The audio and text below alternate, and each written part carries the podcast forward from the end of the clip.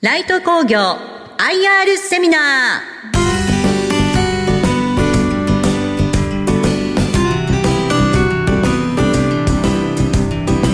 この番組は証券コード1926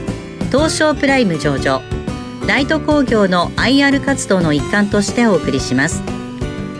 お話はライト工業株式会社代表取締役社長阿久津和弘さんです。この番組は3月11日に横浜で開催した春の IR 祭り2023を収録したものです、えー、本日はお忙しい中あ貴重なお時間をいただきまして、えー、誠に、えー、ありがとうございます、えー、証券コード1926ライト工業株式会社代表取締役社長の阿久津でございます、本日は皆様に、当社の事業概要やビジョンなどをお話しして、えー、ご理解を深めていただきたいと考えております、えー、最後までご清聴賜りますようよろしくお願い申し上げます、えー、ライト工業という会社は一般の方にはなかなか知られておらず何をやっている会社かよくわからない方も多いと思いますので、まずは当社を知っていただくためにえ当社の会社概要からご説明いたします。え当社はの歴史はですね1943年、え昭和18年の創業以来、え今年で80年を迎えます、え創業当初は秋田県にありますおさり沢鉱山の坑道の防水工事やえ旧国鉄のトンネル防水工事を数多く手掛けてまいりました。その後、高度経済成長とともに、インフラ整備が盛んになりますと、防水技術を応用拡大しまして、新しい工法や技術を開発することで、斜面のり面工事や地盤改良工事といった特殊土木分野に進出いたしました。今では特殊土木のリーディングカンパニーと呼ばれるほどに成長することができました。また当社は人々の安心できる生活のために災害に強い国土の形成に貢献することを使命として歴史を歩んでまいりました。ここで当社の使命を果たすことができたエピソードについていくつかご紹介いたします。え12年前の今日東日本大震災が発生しました、え被害が甚大でしたのでまだ皆さんの記憶に新しい災害であると思います、え当時私は東北の支店長を任されておりましたので、え復旧復興に向けて毎日奔走しておりました、えその中のほんの一例ではございますが東日本大震災に伴う福島第一原発の水素爆発事故の写真です。この事故で高濃度の汚染水が海に流出しました。汚染水の流出を止めるため、コンクリートの流し込みや吸水性ポリマーの投入などさまざまな対策を講じますがいずれも流出を止めることはできませんでした。えそのような状況の中で、え当社に協力要請があり、え現地にて調査を実施し、出水元を突き止め、え当社が得意とする薬液注入口を実施しまして、え汚染水の流出を止めることに成功しました。山梨県の笹子トンネル天井板崩落事故の写真です。えー、こちらも衝撃衝撃的な出来事でしたので、えー、記憶されている方もたくさんいらっしゃるかと思います。えー、当社はこの笹子トンネルの建設に直接関わっていたわけではございませんでしたが事故を受けて、え、当社に協力要請がありました、え、早期開通要請に応えるため、え、当社技術の一つであるトンネル背面の薬液重点校を提案しました。また、多数の人員を集中投入して、昼夜作業で施工にあたり、早期開通に貢献することができました。こちらも当社の使命を果たしてきたエピソードの一つです。本日はお時間が限られておりますので、エピソードの紹介についてはここまでとさせていただきますが、当社の具体的な事業内容についてご説明いたします。こちらが当社の事業内容になります。地滑りや崖崩れを防ぐ斜面のり面対策事業、社会的課題となっているインフラの老朽化対策として、橋梁やトンネルの補修補強事業、北米や東南アジアを拠点にしたに事業展開している海外事業、軟弱な地盤を強化したり、液状化対策を行う基礎地盤改良事業、2008年からスタートしました首都圏を中心にマンションの建設を行う建築事業。工場跡地などの土壌汚染対策を行う環境修復事業。こちらはですね過去に福島第一原発周辺における放射性物質で汚染された農地の除染も行っておりました。こうした事業構成の中で最も多くを占めているのが斜面のり面対策事業と基礎地盤改良事業です。この2つの事業で全体売上の約7割を占めております。当社は特にこの2つの事業に強みがございまして特殊土木会社と呼ばれるゆえんとなっております。それではこの2つの事業について簡単にご説明いたします。まずは斜面のり面対策事業からご説明いたします。高速道路や山沿いの道を車で走っているときにベルギーワッフルに似たあの斜面に格子状のコンクリートが張り付いている光景を皆さんご覧になったことがあるのではないでしょうか。これはですね斜面の崩壊を防ぐものでありまして当社は主力事業の一つとしてこの斜面のり面対策の仕事を行っております斜面のり面対策事業は災害からの復旧復興や地滑りや崖崩れなどの土砂災害に対する予防保全などを行う事業です。斜面のり面対策といいますと山深い山間部での仕事をイメージされるかと思われますが実は都市部でも斜面は数多く存在します。例えば当社が JR お茶の水駅付近の鉄道盛り土の耐震補強工事を行った時の写真です。この写真のように、電車は土や土砂を持って作ったいわゆる盛り土の上を走ったりまた斜面の下を走ることもあります、都市部においてもこの施工事例のように、対策をしていなければ地震や豪雨などによりいつ斜面が崩壊してもおかしくはありませんまたあのここ横浜も傾斜地が多い地形でしてえ実は当社も数多く斜面対策の実績がございます。えー、普段は意識されることは少ないかもしれませんが私たちの身近なあらゆる場所で斜面崩壊の危険が潜んでおります。そのような中皆様が安心して暮らせるためにライト工業は縁の下の力持ちとして貢献しております。次にもう一つの主力事業であります基礎地盤改良事業をご紹介いたします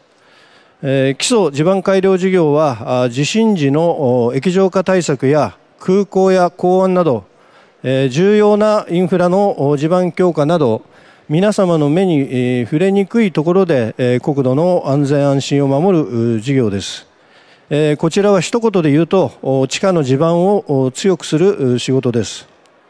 え地盤を強くする方法っていうのはたくさんございますがあここではあ東日本大震災にまつわるエピソードを一つご紹介します、え具体的には液状化を防ぐことができたというエピソードでございますが、え当社は東日本大震災が起きる前に仙台空港の滑走路の液状化を防ぐ工事をしておりました。その数年後に実際に大震災が発生してしまいましたが当社が施工した滑走路は液状化等の被害がなく震災の数日後には緊急輸送機が離発着できる状態でした。その後液状化対策のニーズはますます高まり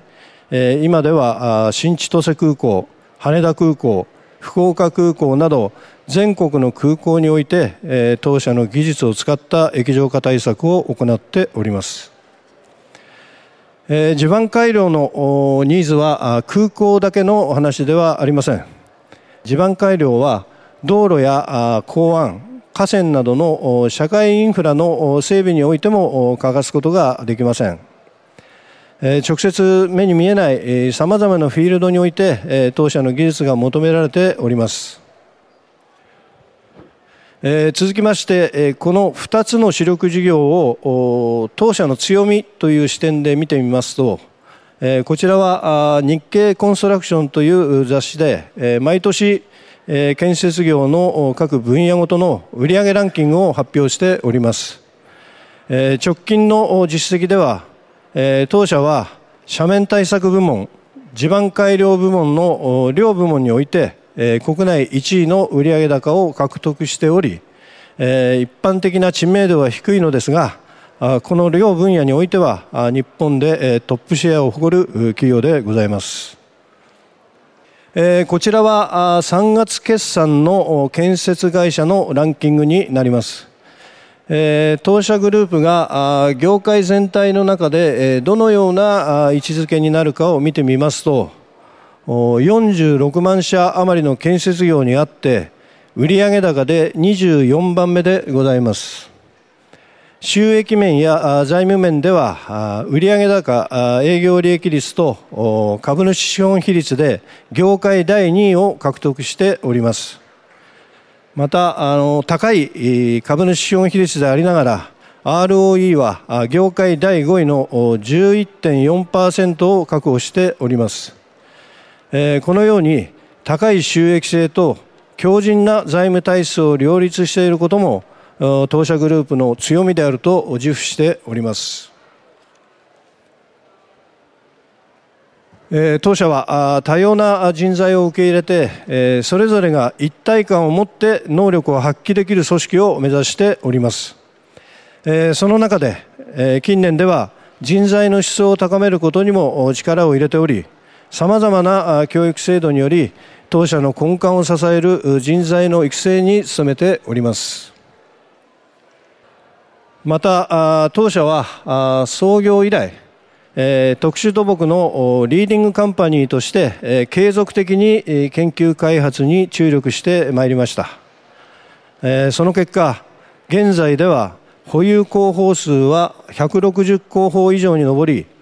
191件の特許件数を保有しています。広報数特許件数ともに特殊土木会社では群を抜いておりましてこの高い技術力や豊富な提案力により競争優位性を構築することができております。また当社は機械開発部門を設置しておりまして自社で建設機械を開発する能力を保有しております。一つとして同じ条件はない建設現場においてその現場に応じた機械をカスタマイズできるということはリース機などの汎用機では対応できない難工事などにおいて競合他社との差別化を実現でき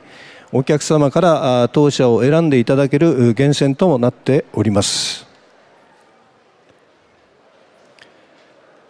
続きまして、当社の事業を取り巻くこれからの市場環境についてを見ていきます。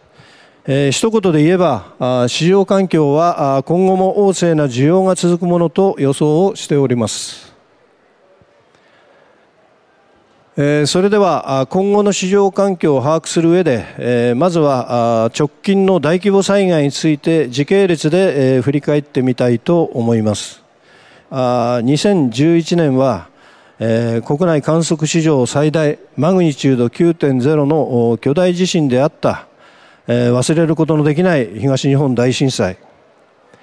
2014年は広島市豪雨災害。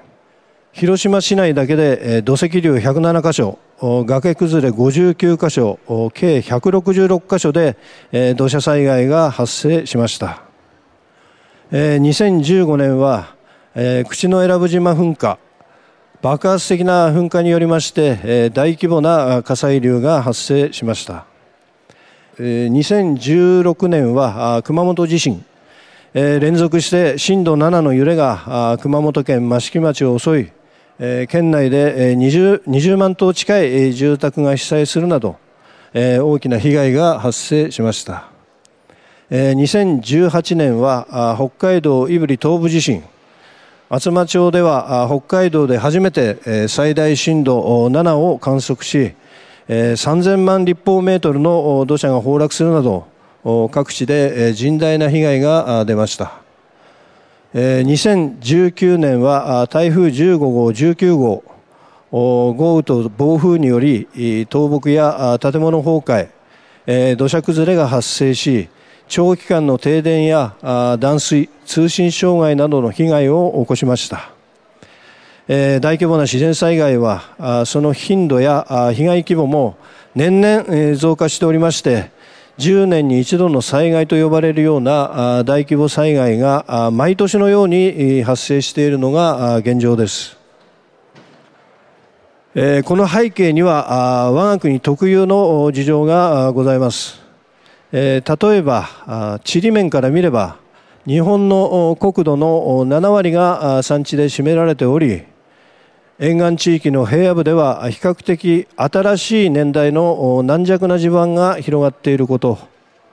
また少ない平野部に人口の5割が集中しています。加えて世界で有数の地震多発国であり活火山の数も世界有数です。気象面では世界平均の2倍近い年間降水量があり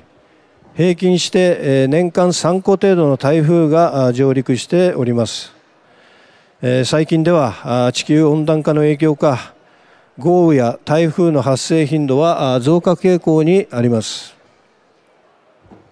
その結果我が国は世界でも稀な自然災害災害多発国となっております。こちらは平成13年から平成29年までの17年間の自然災害発生件数を示した図です。平均するとおおよそ2ヶ月に1回は大きな災害が発生するなど私たちは常に災害と隣り合わせの中で暮らしています。当社の主力事業であります斜面のり面対策事業と関連性が高いえー、土砂災害についてのデータでございます。えー、驚かれるかと思いますが直近のデータでは日本全国に約68万箇所もの土砂災害警戒区域が存在することが判明しておりますまた年間で1000件を超えるペースで実際に土砂災害が起こっておりますこのような実情から斜面のり面対策への需要は半永久的に続くものではないかと考えております。また我が国のインフラはある程度は整備されておりますが国際的に見ればまだまだ整備が必要である状況です。例えばドイツは日本とほぼ同じ国土面積を有しており日本の3分の2の人口でありながら1.5倍の4万 2000km の鉄道延長と1.1倍の1万 2800km の高速道路延長を持ち日本を上回る1人当たり名目 GDP を上げております。こうしたことから昨今では改めて日本においてもインフラ整備の重要性が叫ばれております。今後は道路や港湾空港また中央新幹線の整備など国際競争力強化のためのインフラ整備が着実に進められていきます。これらのインフラ整備と関連性の高い主力事業である基礎地盤改良についても今後も旺盛な需要が続くものと予想をしております。このような背景から当社の主力事業を取り巻く受注環境は今後も引き続き堅調に推移していくものと考えております。ここで最近の業績について確認したいと思います。当社を取り巻く事業環境は東日本大震災を契機に防災減災国土強靭化を中心とした政府建設投資が底堅く推移しておりまして良好な受注環境が続いております。2014年度から直近実績の2021年度の8年間の売上高と営業利益の推移でございます、直近の売上高の実績は1095億円。えー、2014年度対比で、えー、27.9%の増加率となっております。また営業利益の実績は132億円、えー、2014年度対比で85.9%の増加率となっております、このように、当社の業績は良好な受注環境を背景に成長基調が続いております。えここからは当社の今後の成長戦略について説明をいたします。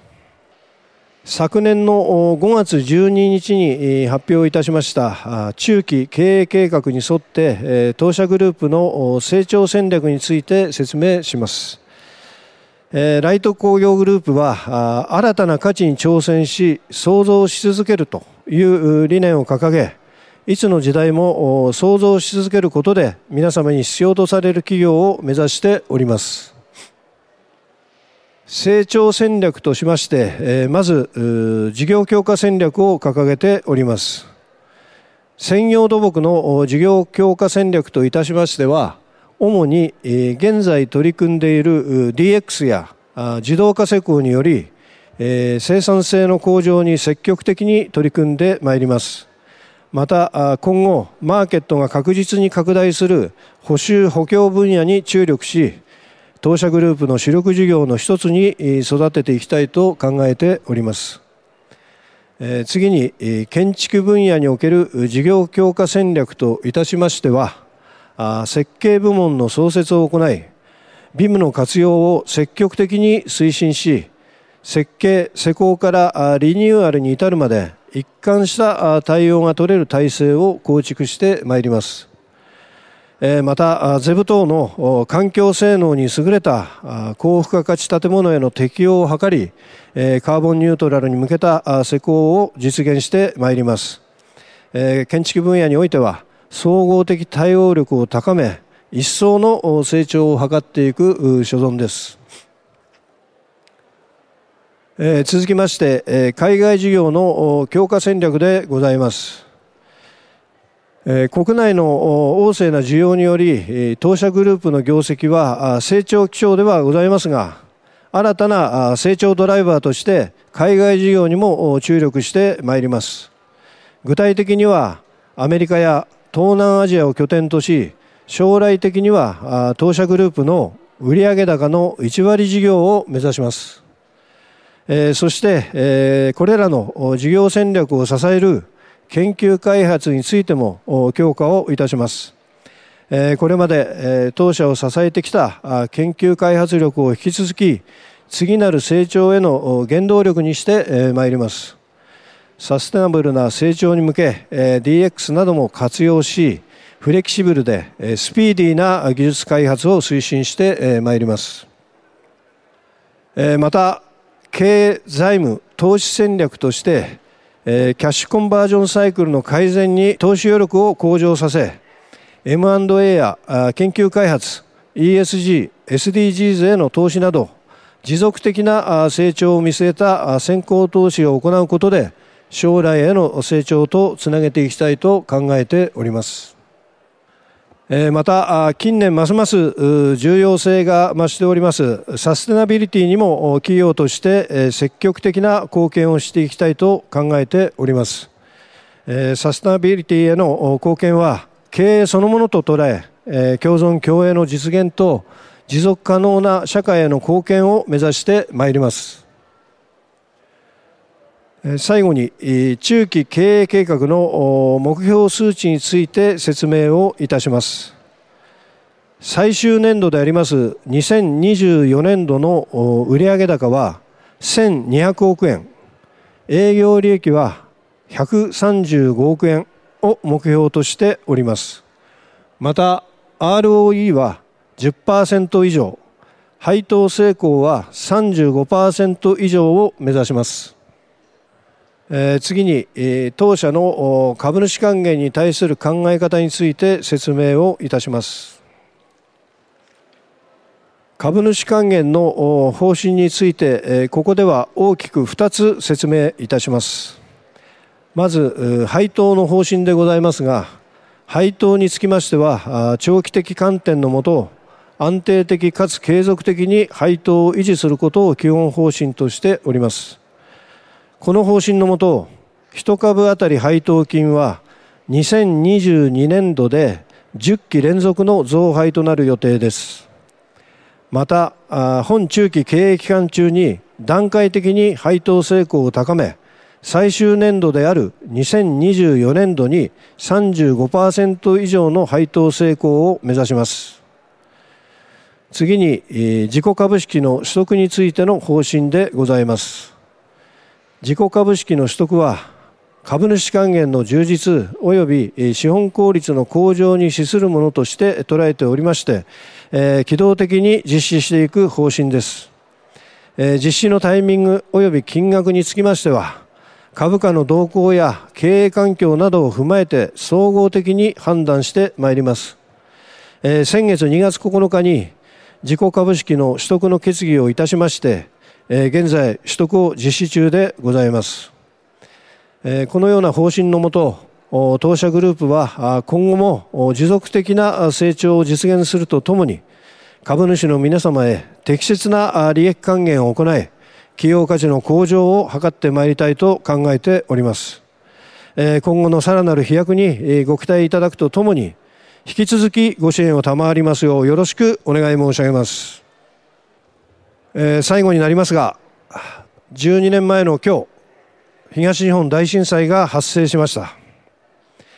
改めて、えー、犠牲になられた方々のご冥福をお祈りするとともにご遺族の皆様に心よりお悔やみとお見舞いを申し上げます、えー、当社は毎年のように起こる自然災害や環境破壊から国土を守り社会の安全安心に引き続き貢献してまいります。継続する企業価値の創造に皆様の温かいご支援を賜りたくよろしくお願い申し上げます。ご清聴ありがとうございました。ありがとうございました。ここまではライト工業 IR プレゼン証券コード1926東証プライム上場ライト工業株式会社代表取締役社長阿久津和弘さんにお話を伺いました。ありがとうございました。